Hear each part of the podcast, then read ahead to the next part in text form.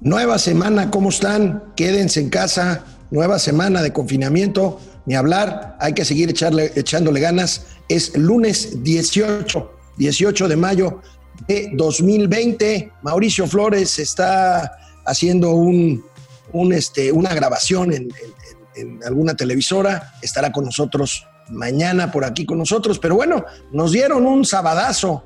El viernes ya tarde la Secretaría de Energía anunció un acuerdo que pues materialmente le da el control total del mercado eléctrico a la Comisión Federal de Electricidad, volver a los viejos tiempos. Aquí la bronca son las inversiones privadas, sobre todo extranjeras, que se van a perder. Bueno, vamos a ver, vamos a ver cómo, cómo comentamos ahorita este, este asunto que es que es muy importante. Y el presidente pues vuelve a remeter contra los empresarios, lanzó un programa económico el sábado, bueno, no es un programa económico, es un manifiesto, ahorita lo vamos también a comentar. Empezamos, Momento Financiero. Esto es Momento Financiero. El espacio en el que todos podemos hablar. Balanza comercial. Inflación. Evaluación. Tasas de interés. Momento Financiero. El análisis económico más claro. Objetivo y divertido de Internet. Sin tanto choro. Sí. Y como les gusta. Peladito y a la boca. Órale.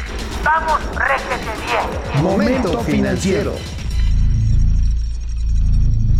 Bueno, pues como les decía, amigos y amigas de Momento Financiero, el viernes ya tarde la Secretaría de Energía la Secretaría de Energía, esta dependencia encabezada por Rocío Nale, publicó un acuerdo por el que retoma o busca retomar el control absoluto del mercado eléctrico nacional. Esto implica darle preferencia a la Comisión Federal de Electricidad, aunque la electricidad que reciba o produzca sea más cara que las fuentes, por ejemplo, renovables, solar, eólica, que ya tienen grandes inversiones en México, bueno, pues darle preferencia y a ejercer el control absoluto del mercado eléctrico nacional. Esto implica bloquear proyectos ya en marcha, eh, privados, eh, mexicanos y extranjeros de energías renovables, insisto, solar, eólica, por ejemplo, y compromete inversiones por 30 mil millones de dólares.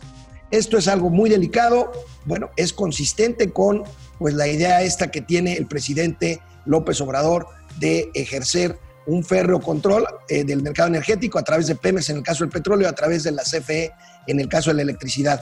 Eh, eh, la primera plana del, del periódico El Economista hoy publica un cuadro interesante donde está precisamente resumida la, la política energética, como lo podemos ver, que alienta el, que alienta el monopolio de la CFE, la política eléctrica, reivindica la Secretaría de Energía la suspensión que ya había otorgado la CENACE para la operación de plantas eólicas y fotovoltaicas.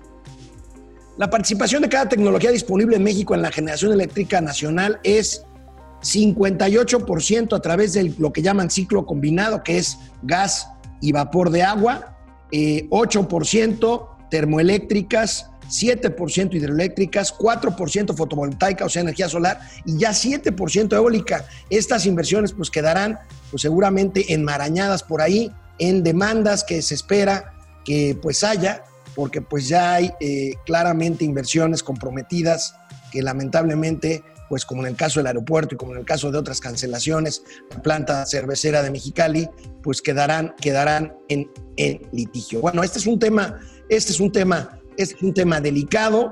El gobierno pues comprará primero la energía que produce el mismo, o sea, la CFE, aunque sea siete veces más cara que, por ejemplo, la fotovoltaica o la eólica. Bueno, pues esta medida provocó la renuncia del presidente de la Comisión Nacional de Mejora Regulatoria, César Hernández Ochoa, que pues al no querer avalar este asunto, esta barbaridad, pues presenta, presenta su renuncia. Y el presidente, esta mañana, el presidente Andrés Manuel López Obrador, justifica esta decisión que ha causado gran controversia. Veamos. ¿Cuál es la inconformidad ahora? Pues eh, se ven apoderado del sector energético, en particular de la industria petrolera y de la industria eléctrica. Y estaban conspirando para destruir a Pemex y a la Comisión Federal de Electricidad. Y hay constancia de lo que estoy diciendo.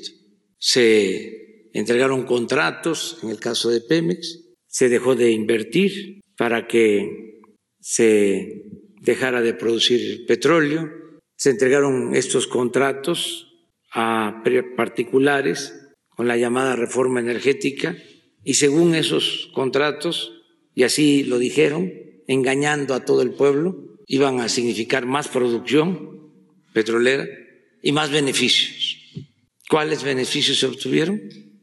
Nada, bajó la producción, acabaron con la industria petroquímica, dejaron en ruina las refinerías. Bueno, pues como siempre el presidente hablando de complots, de conspiraciones en contra eh, de lo que es su visión de país. Y bueno, fue más allá con este mismo tema, insistiendo en que con la reforma energética, esta que abrió la competencia para una electricidad más barata, eh, pues se hizo un lado a la Comisión Federal de Electricidad. A ver, veamos. Es que eh, se va a dar más información poco a poco sobre este tema. ¿Qué fue lo que hicieron? Dijeron, a ver, vamos a dar facilidades a quienes produzcan energía eh, renovables, energías limpias, pero en algunos casos negocios sucios. Bueno, y se dejó de lado a la Comisión Federal de Electricidad, como si la Comisión Federal de Electricidad no produjera energías limpias. No se consideró que lo que se produce de energía en las hidroeléctricas de la Comisión Federal de Electricidad y en otros eh, eh, procesos, en otras plantas, eran energías limpias. Y entonces el trato preferencial se le dio solo a los particulares. Pues así las cosas, eh, el gobierno mexicano aprieta para tomar el control del mercado eléctrico, el sector empresarial por supuesto reaccionó, pues ya para qué, nunca les hacen caso, reaccionó a través del Consejo Economía Empresarial y la CONCAMIN, rechazan esta medida por atentar contra el principio de la competencia y la seguridad en las inversiones, hay contratos vigentes que pues están se están desconociendo. Vamos a ver, insisto, la demanda. Y bueno, el presidente volvió a remeter contra los empresarios, dijo que deberían de pedir disculpas y, e insistió en que muchos de ellos deberían de pedir perdón por evasión de impuestos. Bueno, regresamos ahorita después de una ligera, breve pausa. Eh, momento financiero, canal 76 de Easy, de lunes a viernes 4 de la tarde y en Spotify, Momento Financiero, Economía, Negocios y Finanzas, para que todo el mundo las entendamos.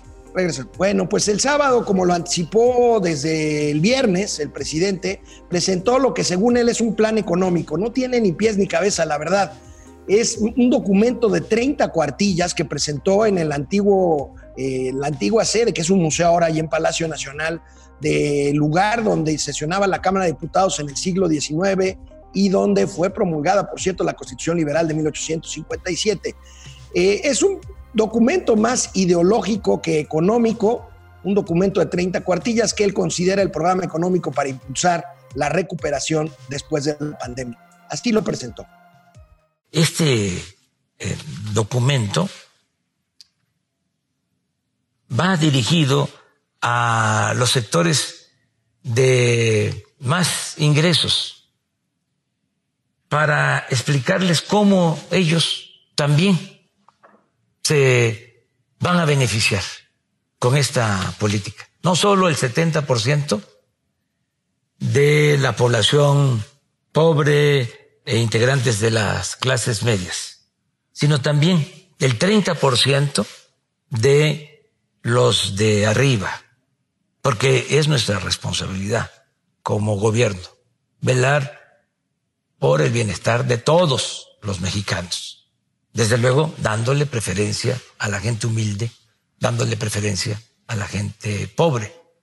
Pero aquí explico con mucha claridad cómo si hay más dinero, hay más apoyos abajo, si se dispersan recursos en la base, pues se fortalece la capacidad de consumo de la gente y así se mejora la industria y el comercio y se favorece a los sectores de más ingresos. Aquí también explico que si se atiende a los más necesitados, a los pobres.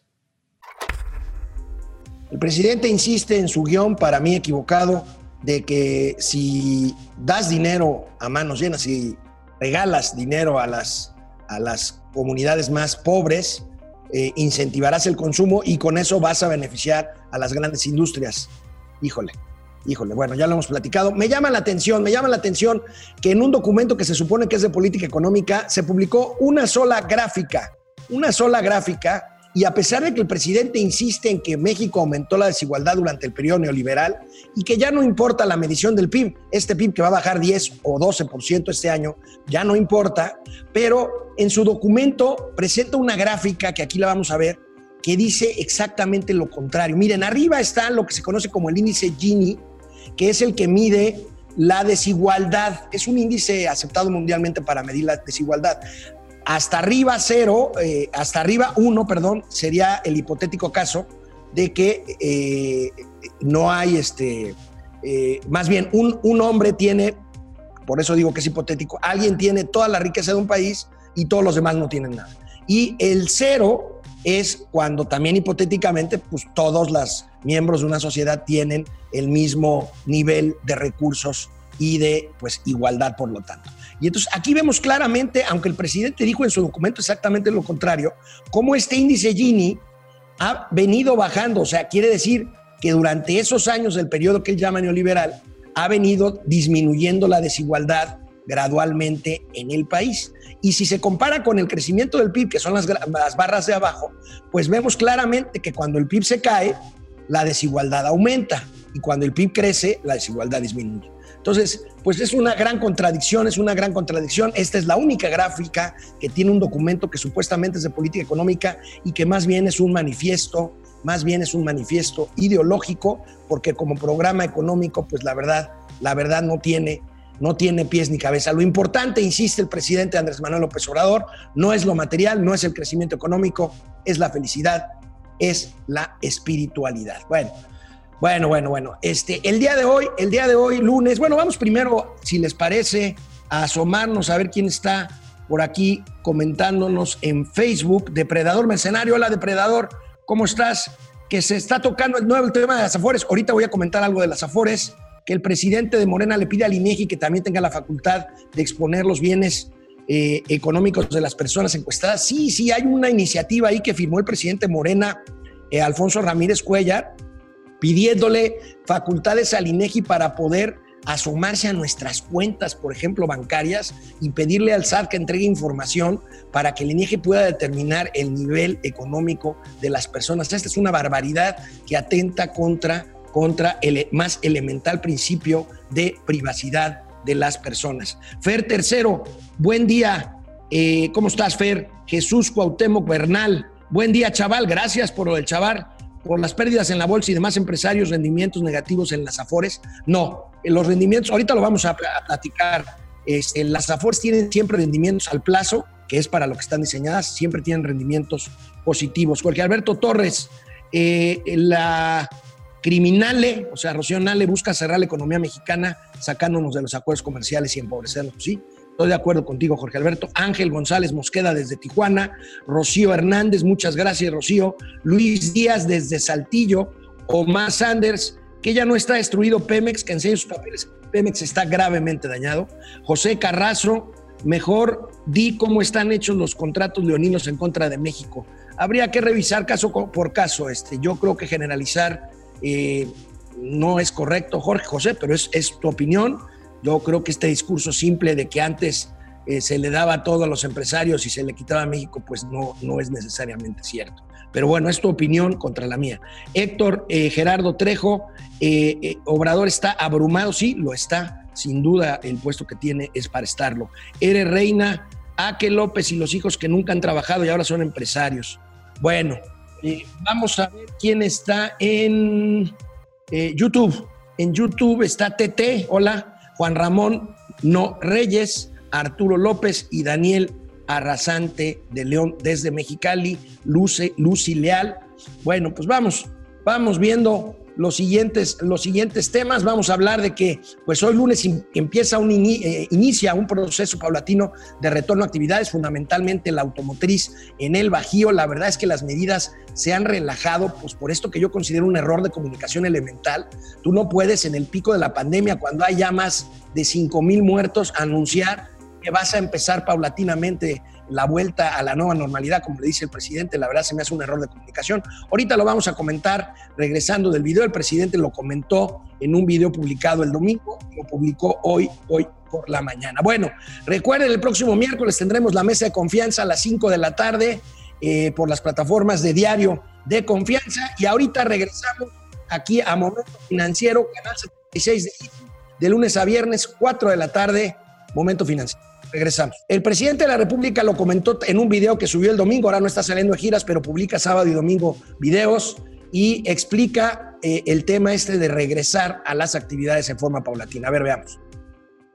Estamos eh, ya eh, por iniciar mañana un proceso de reapertura a la normalidad, a lo que hemos llamado la nueva normalidad. Vamos a iniciar con mucho cuidado, porque lo más importante, siempre lo he dicho, es eh, la vida. Vamos a, iniciar en municipios en donde no hay eh, afectados, donde no hay contagios. Son 324 municipios de todo el país. Ya a partir de ayer se dieron a conocer estos municipios y eh, se pueden consultar las páginas que está eh, utilizando para informar la Secretaría de Salud, para saber cuáles son estos municipios. En Guerrero 12, en Hidalgo 1, en Jalisco 23, en Michoacán 3, en Nuevo León 7, en Oaxaca 213 municipios, en Puebla 13, en San Luis Potosí 6, en Sonora 16, en Tamaulipas 4, en Veracruz 12, en Yucatán 1 y así, 324. Insisto, me parece un error elemental de comunicación anunciar un retorno paulatino cuando estamos justo en el pico de la pandemia. Eh, hoy en la mañana ya se ve mucho más tráfico aquí en la Ciudad de México. Híjole, esto es un error. Y hoy en la mañana el presidente fue, para mi gusto, extremadamente optimista sobre precisamente el tema de la pandemia. De todo el pueblo, logramos todos los mexicanos, todos, todos, eh, que la pandemia no saturara nuestros hospitales, nuestra capacidad hospitalaria, que se logró la estrategia de eh, domar la pandemia, eh, alargarla, hacerla horizontal y que no nos rebasara. La verdad es que yo la línea que muestra López Gatel todas las noches la veo casi vertical. Este, y bueno, pues este, eh, ya cerca de la cifra de muertos que pronosticó López Gatel para toda la pandemia de 6 mil, yo creo que se va a rebasar y por mucho, lamentablemente, estamos en el pico y siguen estos mensajes, estos mensajes confusos. Los que son cada vez más claros y contundentes son los gobernadores en, su, en sus exigencias con el gobierno federal para pedirle dinero para afrontar esta crisis provocada por el COVID. Eh, Silvano Aureoles Conejo, el gobernador de Michoacán, no se anduvo por las ramas dijo que el recorte este que dábamos cuenta nosotros aquí el viernes pasado por 89 mil millones de pesos que sufrirán las participaciones federales, o sea, lo que le pasa a la federación a los estados y municipios, pues enderezó sus baterías contra el titular de Hacienda, Arturo Herrera, por su falta de interés para escuchar las necesidades de las administraciones locales. Su enojo, su enojo se suma al que ya manifestaron también otros gobernadores como Durango, Tamaulipas, Nuevo León, Colima, Jalisco y Coahuila, quienes el viernes pasado coincidieron en que no están dispuestos a permitir más abusos del gobierno federal. Pues bueno, vaya, vaya problema, pues estamos en, medio de la pandemia y pues la crisis que ya empezó y que se viene más fuerte, pues ahí, ahí está y ahí estará pues por lo menos, por lo menos durante el próximo, durante los próximos este, meses y probablemente años. Eh, sobre las Afores, bueno, sobre las Afores ha habido una serie de ocurrencias sin pies ni cabeza, sin ton ni son en las últimas semanas. Legisladores de Morena han presentado iniciativas, por ejemplo, para que se haga una Afore única, para tomar dinero de las Afores, para, para, usarlo en, la emergencia económica o, para que las Afores sean manejadas por el Banco del Bienestar. Yo nada más les quiero acordar, recordar algo. El dinero de las Afores no es dinero del gobierno. El dinero de las Afores es, son cuentas de ahorro. Son cuentas de ahorro donde está el dinero de ustedes, el dinero mío, por cuentas individuales.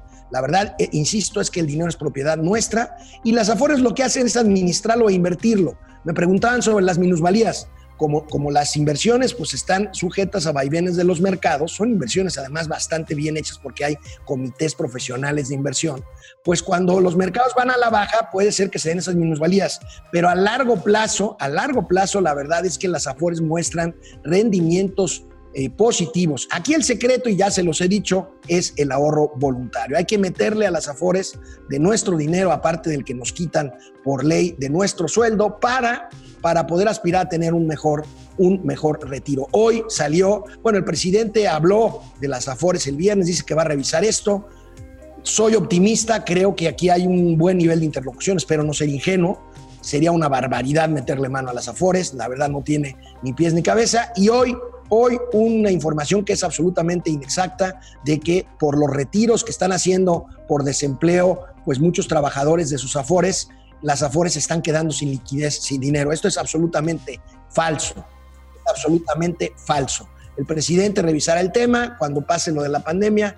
Yo soy optimista en que este es un tema, porque incluso Mario Delgado, el líder de los diputados de Morena, pues ya ha dicho, ha dicho de que hay que modificar algunas cosas, pero que tienen que ver más bien con el nivel de ahorro obligatorio y no con cambiar el esquema de cuentas individuales, que es el que ha venido funcionando de las Afores. Y bueno, ¿se acuerdan que les dijimos que el CONACYT se aventó, se aventó el tiro de pedirle a los investigadores del sistema, a los científicos del Sistema Nacional de, de Investigadores que se mocharan con lana para ayudar al sector al sector salud. Bueno, generó tal controversia esto entre la comunidad científica que simplemente el CONACYT dijo, para atrás los fielders, suspenden la petición a los científicos de que aporten recursos. Qué bueno, está bien, está bien que corrijan. La verdad es que eh, pues es un sinsentido como lo es quitarle la aguinaldo a los funcionarios públicos u recortarles o recortarles el, el salario arbitrariamente 25%. Alex Escafaldrufo, Escaldrufo. Saludos, Alex Tocayo. Estamos muy mal con esta 4T. ¿Qué les pasa? Es la regresión tecnológica y todo por estatizar. Juan, Juan Constantino desde CDMX. Dios nos bendiga. Gracias, Juan. Steph Rincón, ya se borró el plan de la página del presidente.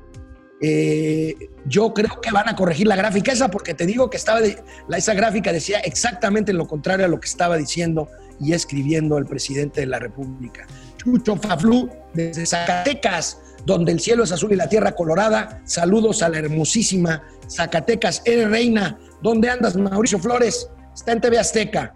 Está en TV Azteca grabando unos programas. Sabes que ahorita está complicado con esto del confinamiento. En fin, en YouTube, eh, Guadalupe Fonseca, Oscar Holguín, Javier Rodo, Tercer Imperio. Pues vámonos. Nos vemos mañana. Ya estará aquí conmigo Mauricio Flores. Momento financiero, economía, negocios, finanzas, para que todo el mundo las entendamos. Hasta mañana. Vamos, réjete bien. Momento financiero.